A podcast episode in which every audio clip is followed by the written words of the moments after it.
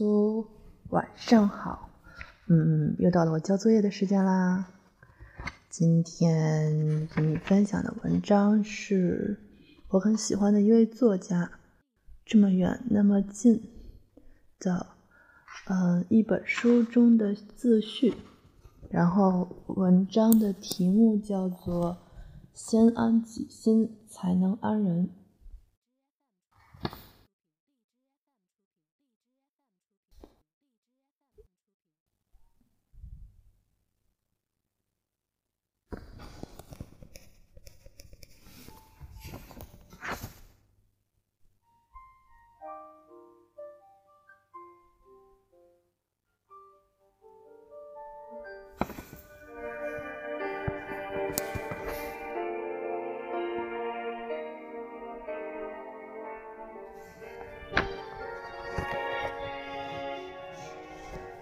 记得还在学生时代，会有一些习惯，比如写日记。曾经最爱的事情就是每天记下自己的心情，然后在一个个本子上慢慢书写，写生活，写学校，写暗恋的人，只要是我愿意说的，通通都写下来。现在想来，这或许是我写作的最开始。你可以这样认为。写作的最初是从写自己的生活开始。现在有一些习惯，比如看书会看得很快，第一遍看故事情节，第二遍看文字，第三遍再看一次情节，三遍看完一本书，基本上感觉脑海里已经有了一个大概大概的印象。读书是我除了写作之外最爱做的事情。尤其是爱看那些生活类的文字，觉得好像有一个人絮絮叨叨和你说话，走来走去，说的都是身边的故事，如同自己亲身经历一般。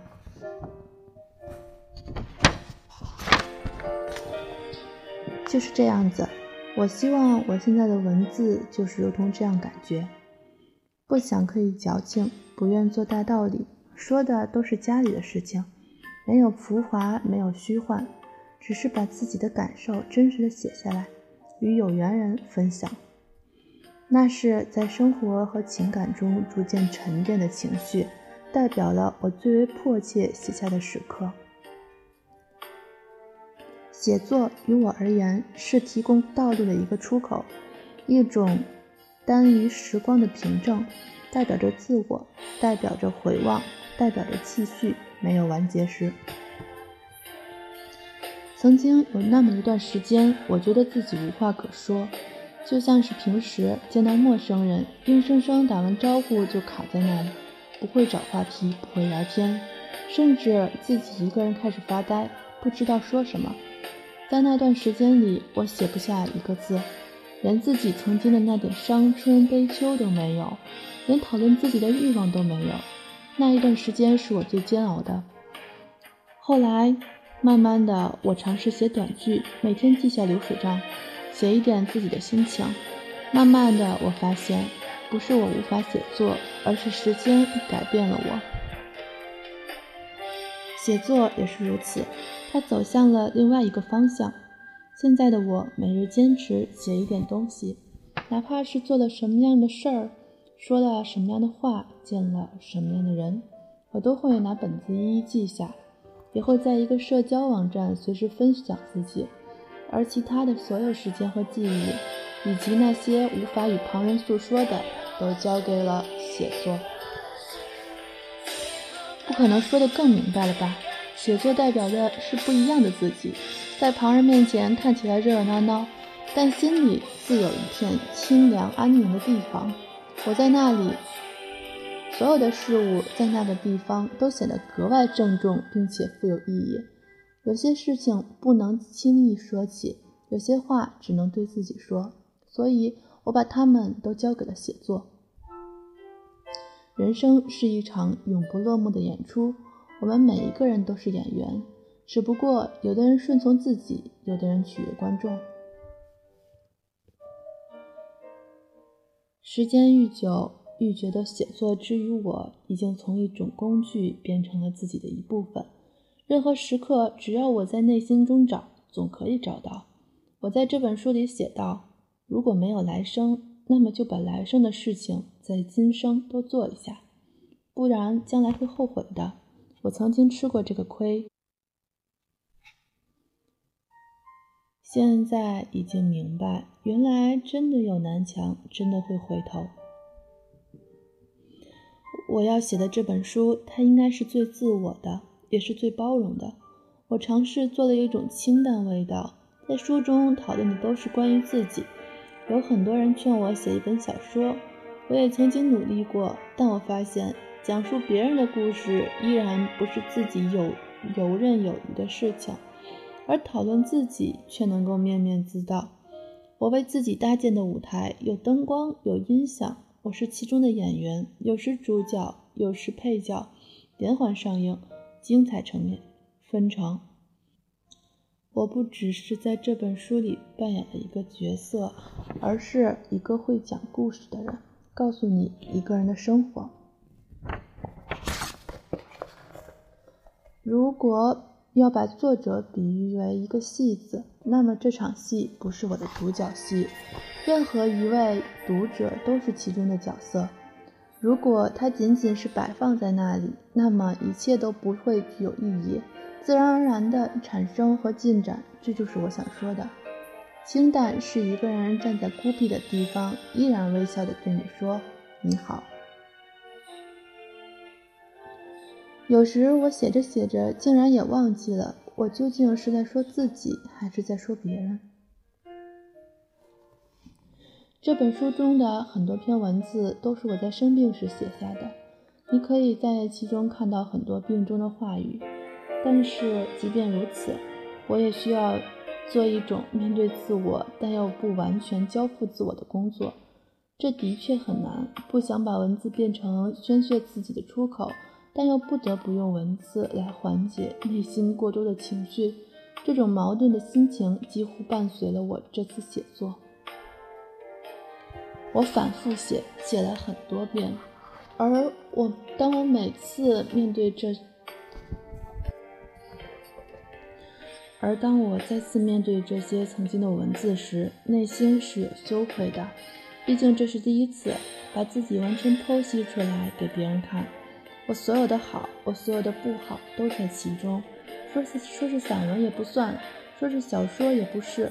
或许因为我是一个趋向于内心的人，所以用什么来表达已经不再重要。而这次尝试。使我的写作从向外的张力完全进入了到了内心的探索。我想要好好看看自己。很多段落都像是自己和自己对话，如同一个人面对着墙不停地讲，也不管有没有人听。这一本书讲的无关岁月，只是一些零星琐事，诉说一点人间烟火。讲述饮食和起居，留下的都是平平淡淡的事情，这就是过程赋予我的意义。或许已经不再重要，重要的是它是连续的、积累的、变化的，在不同的时间留下的只言片语，代表了那一个时刻我的所思所想。这些通通都是我在这本书里给你们的。或许现在大家开始转为关注那种短故事的治愈文章了，在各种社交网站有那么多好文字、好作者诉说着一个个爱情或成长的故事。相比而言，这本书就显得格外自我，甚至是自私，因为整本书我都是在诉说自己，讲述这几年的生活，甚至从某篇中，我反复的看到了自我的狭隘。但写作的意义。对我来说就是如此吧。或许前往自我的道路是格外艰难的，我很无奈，无法做到最完美的自己，但我一直都努力的尝试。就在那段时间里，我每天脑海里翻江倒海，无数的自己在彼此厮杀折磨，我都一次次告诫自己，努力保持清醒和冷静，直面那些内心的艰难。后来的后来，慢慢就过去了。不是不痛哭，不是不难受，而是我知道一味沉沦在那些情绪中无法自拔，最后带来的只能是自我的毁灭。于是我继续写作，用曾经的生活和真实来提醒自己。我知道我要学着过自己的生活，过更好的生活。我所写的就是这样的一本书，它停留在我的电脑里太久太久，直到我忘却曾经，好像是过了很长很长的时间，慢慢悠悠却自得其乐，是独自的手工课，有材料、胶水，一点点粘起，拼凑出两个字：生活。分享生活已经是一种勇气。就不必再思量更多。与你的狭路相逢，相逢自会相逢。勤写我心，亦能照他。先安己心，才能安人。经历一场离别，积淀一段成长。不再回忆过去，不再担心未来。有些时候，感觉心里冷冷清清。有些人请不进来，有些人不让进去。有时候可以看得很淡然，有时我却执着的有些不堪。这个世界上太多的为什么没有答案，太多的答案没有为什么。经历谎言，承受苦痛，习惯敷衍，忘记誓言。这条道路我们独自走过，内心依然相信美好和善意。这是我们必经的花园，无论我们看起来多么的坚不可摧。总有一些人是在心底，无论这条路多么的熙熙攘攘，最终都是孤身一人。与一些人相逢和告别，犹如夏季那一场场的及时雨，来匆匆，去亦匆匆。那些约好了要同行的人，驶过年华的月台，最后消失在时间的渡口。红尘潇洒，多次前行，但见人世，莫问前程。这么远，那么近。二零一四年二月。